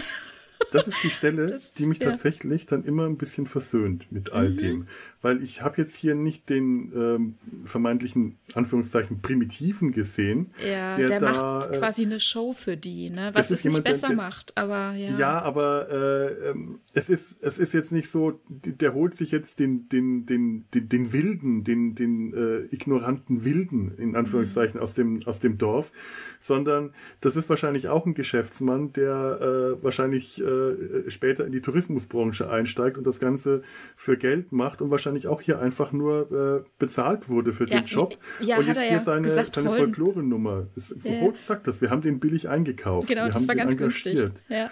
Und in dem Moment, wo er die Maske am Schluss abzieht und nur ganz kurz sagt, die werden das wohl nicht schaffen, aber mhm. in perfekten akzentfreiem Englisch, nur dieser kurze Satz ist mir klar, das ist kein Primitiver. Ja, der, äh, das, zumindest kommt das in dem Moment so, für so einen kurzen Moment so ein Anklang raus, der so ein kleines bisschen mich versöhnt. Ja, das ist so ein Show-Act, ne? Das ist, das ein, ist ein Touristenfalle quasi, ja. Ist immer äh, noch nicht schön, aber ja. ist nicht ganz so schlimm, wie wenn ich jetzt annehmen müsste, oh mein Gott, äh, die haben mir jetzt gerade den, den, den, den, dummen Wilden gezeigt. Das hätte mhm. in anderen Filmen, hätten die das gemacht und in ja. dem Film äh, schaffen die da gerade noch so ganz klein wenig so die Kurve, wenigstens so ansatzweise so nicht zu kriegen, aber einzuschlagen zumindest. Ja, ja.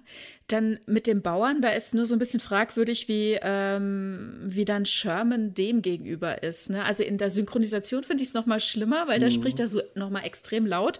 Im Original ist es ein bisschen lauter, also Grant legt es schon so an, ne? Also ich meine, der Mann ist nicht schwerhörig, der spricht einfach eine andere Sprache, ne? Äh, naja. Ja. Was dann allerdings, finde ich, echt nicht mehr schön ist, dass sie den, äh, was ist es? Es ist ja kein Arzt, aber es ist ein, ähm, ihr ähm, Pharmazeut oder, oder wie sagt man da, den sie an Bord haben, der Dooley, der, der ähm, Sanitäts. Ja, der Sanitäter, ne, würde ich ja, sagen. Sagen genau. wir mal Sanitäter, ja. Ja, ja. Der äh, hatte sich tatsächlich irgendwie braun angemalt und mhm. irgendwie so eine Muschelkette angezogen, oben ohne und mit so einem komischen oder was auch immer Röckchen irgendwie ausgestattet ja. äh, zu dieser Silvesterfeier. Und der äh, hält sich dann halt, halt an so einem Bambusstab fest und dann ist quasi wie früher halt tatsächlich ähm, Leute versklavt wurden, ne? Menschen eingefangen ja. und äh, auf so einem Stock quasi aufgehangen, dann von zwei Leuten weggetragen. Und so hängt er sich an einen, an einen Stab und lässt sich über die Menge tragen und hinten dann runterfallen und irgendwie mhm. Faxen machen. Das sieht man allerdings alles nicht in der deutschen Version. Da wundert man sich dann nur, als dann Sherman tatsächlich zu, zu ihm muss und verarztet werden muss, warum der das anhat. Ne, das, ja, das erfährt stimmt. man in der deutschen Version nicht. Ne? Da, da ist ja. er halt tatsächlich, ja, gibt so ein Blackfacing oder ne, und dann hat er diese Kette an und ähm, hat sich da halt so als, in Anführungszeichen, wie er sich das vorstellt, Ureinwohner verkleidet. Ja, also das da muss ich auch schön. sagen, ich hatte mir äh, neulich zuerst die deutsche Version angeschaut mhm. und jetzt ähm, vor ein paar Tagen und heute nochmal die Originalversion. Und an der Stelle, wo er auf dieser äh, Party äh, über dieses Luau getragen wird, habe ich echt gedacht, habe ich das übersehen? Ist das rausgeschnitten? Das gibt's ja, ja wohl nicht. Was Die haben diese ganze Feier denn? rausgeschnitten im mhm. Deutschen. Und das finde ich echt auch schade. Ja, da, da passiert ja einiges dort. Ja, die ganze Feier ist über, über wirklich schön. Die sitzen auf dem rosa U-Boot. Das ist allein schon ein herrlicher Anblick auf, auf, ja. äh, auf Matten und haben mhm. da ein richtig großes Fest äh, ja. aufgefeiert. Und das ist eine wunderschöne Szene. Und es tut mir so wahnsinnig leid, dass dann der, äh, wie dann der Luftangriff kommt ja. und sie äh, das alles, sie, sie tauchen müssen und das weggeschwemmt. Ich dachte, alles nein, das gute Essen, die schöne ja, Feier, die waren gerade so glücklich, die waren ja. so gut drauf und ach. Aber in der Originalversion, da wird man dann ja wieder ein bisschen damit versöhnt, dass die wirklich lange da gesessen haben und gegessen mhm. haben. In der deutschen Version ja. scheint es so, als wenn es relativ zu Anfang schon passiert und das ganze Essen dann wegschwimmt. Ja, Aber vorher sieht man, die haben da Schüsseln mit Reis und ganz viel Obst, also ganz, ganz viel Obst und eben auch dieses gebratene Schwein.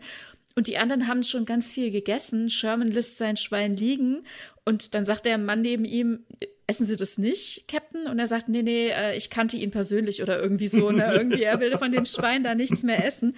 Und dann greift der andere zu. Also die haben sich tatsächlich auch schon satt gegessen. Es gab ja diese Feier, die, die Frauen, also auch diese Charaktere, die Rollen, von denen wir sonst nicht so viel äh, sehen, also Reed und äh, Colfax und eben auch, wie wir schon gesagt haben, Edna Haywood, mit, mit dem äh, Maschinisten, ne, da äh, gibt es ja doch einige Unterhaltungen und wo sich mhm. so ein mhm. bisschen Pärchen bilden und zum Beispiel der Maschinist ja dann auch sagt, äh, das fand ich irgendwie lustig, ne, er sagt, er kann ja eigentlich keine Frauen leiden, ne, und sie wäre ja quasi keine Frau, er kann sie gut leiden, sie wäre ja quasi Maschinistin. so. sie, sie, wäre mehr, sie ist sie eine ist, Maschinistin. Ja. Und in dem Moment, wo er sagt, sie sind ja keine Frau, schaut sie ihn so an und sagt, was? Hä? Was willst du? Und in dem Moment, wo er sagt, sie sind mehr, sie ist eine mhm. Maschinistin, da ist sie versöhnt. Ja. Und ich hätte mir noch irgendeinen kleinen Satz von ihr gewünscht an der mhm. Stelle, aber es hat mir trotzdem gut gefallen. Ja, ja. Das ist im, im Deutschen rausgeschnitten total, worden. Total, das ganze Essen fehlt, ja. Total schön, diese Beziehung zwischen den beiden. Ja. Ich glaube, dieses Gespräch findet auch später im Maschinenraum statt, aber auf dem Fest selber kommen die sich näher und die singen alle zusammen uh, Should Old Acquaintance Be Forgot oh, und halten Händchen schön. und es ist ein, eine wirklich schöne Feier. Ja die schade, dass die so rausgekürzt, so, so zusammengekürzt ja, wurde. Ja. Es, ja. es, beginnt ja damit, Sherman ist eben schon da, sagt, er will kein Schwein essen, danke, ne? Und dann kommt Edna zu ihm und sagt hier, äh, Dolores äh, traut sich nicht hoch, weil, also wir haben jetzt noch gar nicht gesagt, wie die so alle zueinander stehen. Also man muss sagen, Lieutenant Dolores Grendel ist die äh, Krankenschwester. Kommen wir gleich mal. Beschreib ja, noch genau. gerade die Szene und dann genau, kommen wir mal zu den genau. Krankenschwestern. Beschreib ja, das gerade noch. Genau, also sie hatte, da, da gab es so ein paar Vorfälle, reden wir gleich drüber. Und mhm. jetzt kommt eben Edna zum Captain und sagt, naja, die traut sich gar nicht hoch, sie gehen ihr ja auch immer aus dem Weg und sie wollte sich eigentlich entschuldigen, aber kam nicht dazu und so. Also vielleicht gehen Sie doch mal runter und reden mit ihr, ne? sonst kommt die nicht hoch. Das wäre doch auch schade, ne? Und dann steht er auf, geht runter und quasi ist das dann, was wir in der deutschen Version sehen, ähm, dann erst dabei. Und also, wie gesagt, ich finde es halt total schade, dass das äh, Fest da so ausgespart mhm. ist. Und auch bei diesem, in dem Moment, ähm, Edna hatte dem Maschinisten ja da auch eben äh, den Vorschlag gemacht, wie man was umbauen könnte im Maschinenraum. Ne? Sie hat Ideen, wie man was auch immer irgendwie, sie will äh, die Ölpumpe, ich weiß nicht mehr genau. Sie wollte was umbauen. Sie hatte vorher ja schon einige Sachen in Angriff genommen. Oh, die, was auch die, sehr lustig eine, ist. Eine, eine Feder durch einen Hüftgürtel ersetzt und ja. der Maschinist hat sich furchtbar drüber aufgeregt. das kann ja nicht sein. Das bewegt sich die ganze Zeit auf und ab. Ich muss das anschauen. Das ist im Englischen undecent. Äh, das mhm. ist unanständig. ja, muss, man muss bedenken, also jetzt in diese Maschine eingespannt, wo eigentlich nur eine Feder fehlt, ja, mhm. ist jetzt ihr Hüfthalter eingespannt ja. und der bewegt sich halt so ne, rhythmisch ne, zieht sich auseinander und wieder zusammen. Und das ist natürlich, äh, ja. Es ist Anblick. aber auch ein herrlicher Anblick. Also mhm. ich habe das auf YouTube gefunden, die Szene. Ich, äh, ich verlinke die in den Show Notes, weil das allein ist schon ein Anblick. Diese Szene mit dem Hüfthalter äh, wie sich dieses Ding bewegt und der Maschinist vollkommen irritiert darauf sagt, ich, muss, ich bin jetzt den ganzen Tag hier und dann muss ich auf dieses Ding schauen, dass sich da bewegt. Ich kann mir richtig vorstellen, warum den das total ja, irritiert. Ja. Das würde mich wahrscheinlich tatsächlich auch für einen Moment irritieren. Und das, das Lustige ist, später hat er ja sich das überlegt, was mhm. sie sagte, was sie umbauen will. Und dann meinte er, hast eigentlich recht, es kann funktionieren. Und dann liegen die ja zusammen irgendwo da unten unter den, äh, in den, in den Maschinen reingeschrieben. Und, ja. und die Beine so nah beieinander. Sherman kommt rein und denkt, oh, was machen die denn da? also es, äh, ne, man fragt sich, was machen die denn da? Und dann kommt er dazu und beide so selbstverständlich, oh, wir haben eine Idee, wir wollen das und das umbauen. Er so, äh, ja, äh, aha. so. Okay, machen Sie mal weiter. Okay. Ja. Und beide sind sich voll einig und total ölverschmiert. Das ist eine gute Idee. Sie brauchen jetzt nur neue Rohre und so weiter. Und Dolores geht, ne, irgendwo kann sie noch neue Rohre ähm, besorgen, dass man hier jetzt irgendwie das und das alles umbaut. Und der Maschinist ist so begeistert von der Idee und das ist, dass sie das zusammen umsetzen können und so. Und dann tätschelt ihr, ihr ist, äh, den Hüfthalter. er tätschelt den Hüfthalter stellvertretend, als ob er ihr einen Klaps geben wollen würde. So eine, eine Anerkennung. Ne? Dann tätschelt er den Hüfthalter. Diese Edna, schon eine tolle Frau. Ja, ja. Das ist echt so nett. Ah. So Aber komm, ähm, ja Ähm, was war, ähm, ach ja, ach ja, doch, Lieutenant Crandall und der Captain in, in der Kabine, wenn er sie dann hochholt, äh, ja, Lieutenant ja. Crandall ist für sehr viele äh, Unfälle verantwortlich. Sie ist ein Schussel. Also total. Aber vielleicht sollte man noch dazu sagen, als die fünf das erste Mal an Bord kommen, mhm. klettern dann so die Leiter hoch und dann kommt die erste, die zweite, die das dritte. Wir anfangen, und ja. dann kommt äh, Lieutenant Crandall und die hat halt einfach die mächtigste Oberweite und es ist einfach, also alle sind schon von, also überhaupt, dass Frauen da sind, ist ja schon immens, ja. Und dann die noch eine, da in einem, noch in eine, noch eine. angefahren. Genau und alle sind schon vollkommen fasziniert. Was ist denn da? Es ist auch wirklich so, Captain, wirklich Captain, kommen Sie mal, Captain Holden ist zurück. Was ist denn los? Das müssen Sie sich selber anschauen. Also eigentlich der Riker-Move. Das müssen Sie sich selber anschauen. Ja, ja. In dem Moment kann ich es verstehen. Er ist ein guter Versorgungsoffizier. was wir alles, was wir alles damit machen können, ne? ich weiß schon, was wir damit machen können. Ich will das verhindern, dass wir das, dass wir, dass wir was mit denen anfangen können. Also Sherman ist nicht begeistert. Er ist Nein. not amused davon, dass da jetzt fünf Frauen auf sein Schiff kommen. Naja, der Rest der Mannschaft ist da mehr angetan davon. Ja, die Art und Weise, wie sie angetan sind, lässt mhm. Sherman mhm. natürlich noch mehr beunruhigt sein. Ja, ja klar, natürlich. Mhm. Das sind alles, äh, alles Männer, die äh, lange im Krieg waren und keine Frauen mehr gesehen haben. Das ist schon klar, warum Frauen auf einem U-Boot in dem Moment keine so brillante Idee sein könnten. Da muss man schon die Mannschaft gut im Griff haben und das müssen schon, äh, dass es da zu keinen Übergriffen äh, kommt. Und ich meine, es scheint ja letzten Endes alles mehr oder weniger gut zu gehen. Das scheint mhm. alles nette Kerle zu sein, aber ja. das ist sehr verständlich. Einfach weil halt der Film auch ein netter Film ist. Mhm. Das ist eine, das ist eine brave, zahme Komödie letzten Endes. Es ist eine schöne Komödie. Sie ist gut, sie ist witzig und auch es gibt viele Anzüglichkeiten und Anspielungen, aber es ist alles sehr, sehr zahm und mhm. sehr züchtig. Da, äh, das, das, das 59 äh, war, war das mit dem Film noch nicht so. Zehn Jahre später wären, äh, oder 20 Jahre später wäre es ein Nackedei-Filmchen gewesen. Mhm äh, zehn Jahre später werden die ganzen Anspielungen deutlich deftiger ausgefallen und auch sehr viel peinlicher.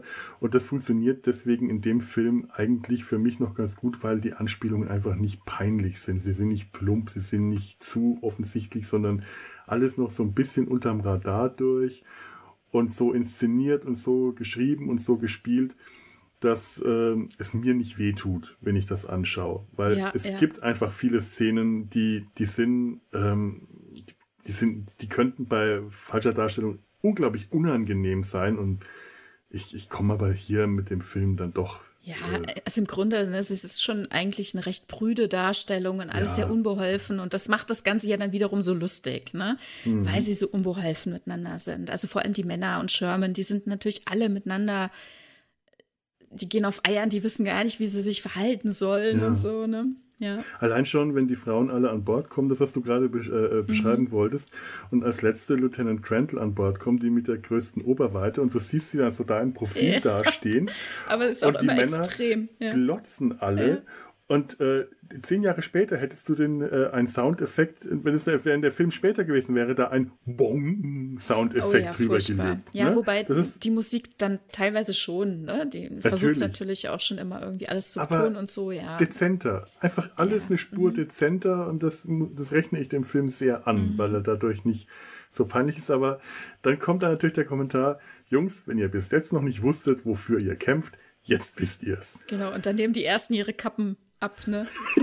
so, ah, der, der, andächtige Moment. Jetzt verstehen wir, worum wir kämpfen. Genau. Ja. ja, und Grendel bleibt dann ja sofort zwischen den Blanken mit ihrem Pumps hängen, ne? Bleibt stecken und so, oh je, oh je, ich komme nicht mehr weiter. Also sie hat auch überhaupt keine eigenen Problemlösungsstrategien immer und immer wieder nicht. Mhm. Ja, und äh, Sherman muss ihr dann den Schuh da befreien und es geht und äh, ja in einer Tour weiter. Ne? Sie werden unter Deck gebracht, sofort gibt's Alarm, aber in Wahrheit gibt's ja überhaupt gar keine Flieger oder scheinbaren Angriffe. Also es was war ein Kollisionsalarm. Ich habe mich das auch ge ah, okay. gewundert, warum Sherman so entspannt auf den Alarm ist, weil du siehst ja nicht auf den ersten Blick, wenn da jetzt jemand kommt, aber es war ein ja. Kollisionsalarm ah, okay. und er sagt, was, äh, die anderen regen sich auf und sagen, was, äh, kommt mal wieder runter, wir bewegen uns ja noch nicht mal. Es kann hier keine Kollision stattfinden. Okay. Er geht unter Deck und äh, stellt fest, dass Lieutenant Grandel beim Herabklettern irgendwie auf, auf den Knopf gekommen ist, auf den, den Schalter aus Versehen hängen geblieben ist oder dass sie den, den Halt verloren hat und nach irgendwas gegriffen hat und den Schalter für den Kollisionsalarm umgelegt hat. Ja, sie greift auch immer irgendwelche äh, Hebel an und, und alles Mögliche. Vor allem dann auch noch das Ding, das rot war, ne? Das musste sie packen. Natürlich, ja. natürlich. Ja, wo, wo greift man als erstes hin auf das, was man als erstes sieht? Den roten Hebel. Oder auch den roten Knopf, der den Torpedo oh, abfeuert oh, im nein. falschen Moment, wenn sie stolpert. Oh je, oh je. Das ist wirklich schlimm, ja. Also ist sie ist ein Schussel, das ist natürlich auch so ein bisschen das Klischee der, der, der schusseligen Frau, die sich mhm. dumm anstellt. Aber du kriegst hier nie den Kommentar, Frauen äh, sind zu nichts zu gebrauchen oder so. Also du kriegst hier nicht den sexistischen Kommentar, ja, typisch nee. Frau. Nee, es ist das, ja auch nur eine von vier, die so ist. Ja. Ne? ja. Also es ist einfach so, ihr, ihre Charaktereigenschaft, ihre eine Charaktereigenschaft, die sie halt nun mal hat, sie ist schusselig. Ja. Sie meint's gut und sie ist lieb und nett und will allen helfen, aber sie ist ein totaler Riesenschussel. Äh. Gut. Äh, es ja. ist eine Komödie und äh, wenn Blake Edwards irgendwas äh, gut inszenieren kann, dann sind es Schussel. Mhm. Denken nur an Clouseau. Da ist das hier alles noch vollkommen zahm dagegen, ja, was ja, später bei äh, Inspektor Clouseau dann auf die Spitze getrieben wird. Es ist, es ist dann halt auch einfach so herrlich, ne? Also auch diese Hilflosigkeit von Sherman. Er kann ja auch immer nichts benennen, aber fühlt sich, ja. sie ist ja auch verantwortlich, fühlt sich nicht nur verantwortlich, sonst muss die Sachen ja auch regeln und angehen. Und er ist so hilflos und muss dann immer mit ansehen, wenn Crandall und, und irgendwelcher Gegenverkehr auf Gängen sich gegeneinander äh, entgegenkommen. Ich meine, wie, wie bereits sind diese Gänge? Maximal 60 Zentimeter. Das heißt, man ja. muss beide Seiten müssen mit, der Rücken, mit dem Rücken an die Wand gehen und so aneinander vorbeigehen. Sonst würde okay. man nie aneinander vorbeigehen vorbeikommen. Aber wie gesagt, weil ihre Oberweite nun mal so groß ist, ist es dann halt immer gleich so ein Ereignis für alle. und, und, und Sherman, und, und Sherman ist, ist immer äh, denkt sich so, oh mein Gott, oh mein Gott. Und dann will er mit ihr sprechen, weiß aber nicht, was er sagen soll. Und dann geht er zu seinem äh, nächsten Offizier und sagt, sorgen Sie dafür, dass wenn Lieutenant Crandall, Sie wissen, Lieutenant Crandall macht so eine Handbewegung. Die Handbewegung mit den beiden Händen, die er so vor sich hält. Ja. Oh. Aber oh auch so, Gott. das kannst ja, du übersehen in dem Moment. Du, ja, du, es ist, ist so nicht sehr eindeutig. Es ist, äh, die, die Hände sind eigentlich offen und nach vorne gerichtet, ne? Also aber es, ist, nicht so nicht eindeutig. So plakativ. Ja, es eben, ist schon eben. eindeutig, was damit gemeint ist, aber, aber er, es ist nicht mit dem, genau. dem, dem Zaunpfahl. Nee, nee, genau, aber er ja. ist so unbeholfen, er kann auch nicht mal richtig die Hand vormachen, ja? ja. Und dann sagt er, Sie wissen, äh, Lieutenant Crandall, also immer wenn sie irgendwo vorbeikommt, sorgen sie dafür, dass sie freien Weg hat, ja? Alle müssen sofort weg. Sofort. also sie braucht freie Bahn. Es ist herrlich. Es ist auch eine Stelle, äh, wo die beiden im Gang aneinander mhm. vorbeikommen. In dem Moment kippt das U-Boot mhm. zur Seite und sie fällt auf ihn drauf. Da hättest du auch eigentlich wieder so ein Boing-Geräusch gebraucht ja, in dem ja. Moment. Es ist aber so herrlich. Ja, es sie ist, ist Mhm. Einfach süß, wie die beiden da reagieren.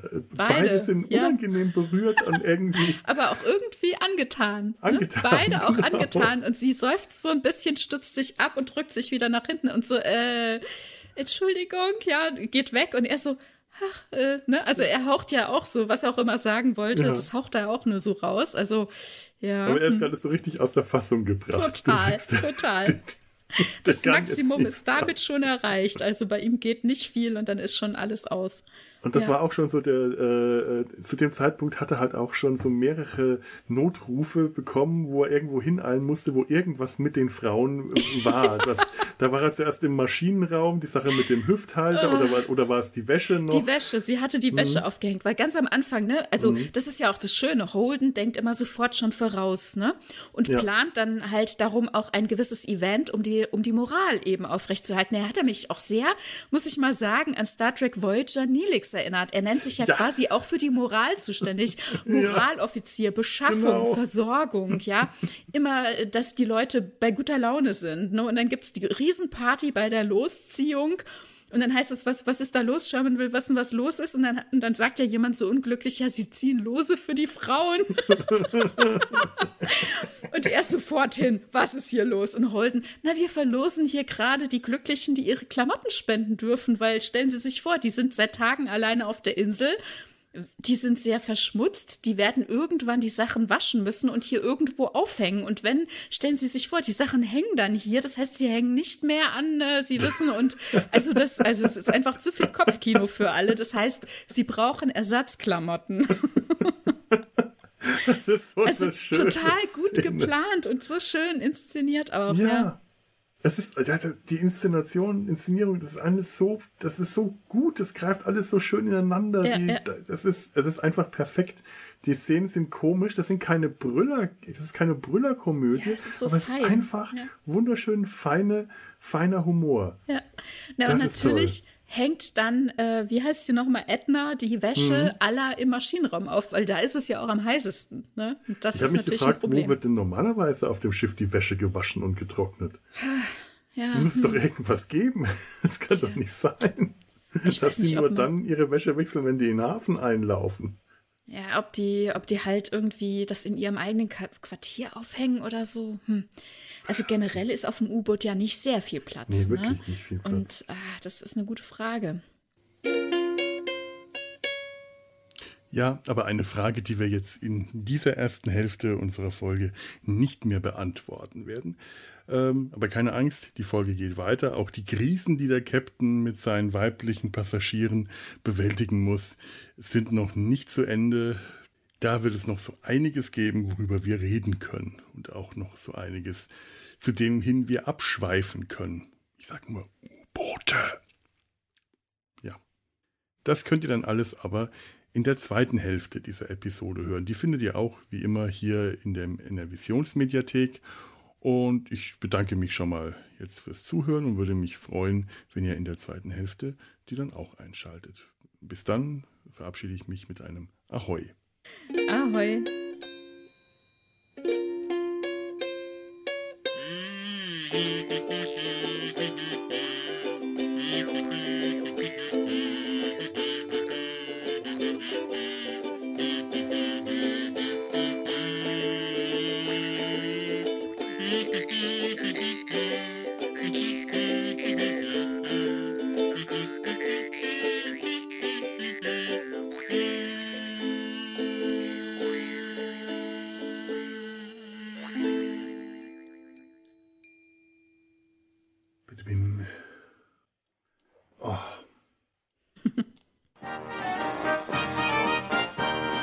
Produktion des Podcast Imperiums.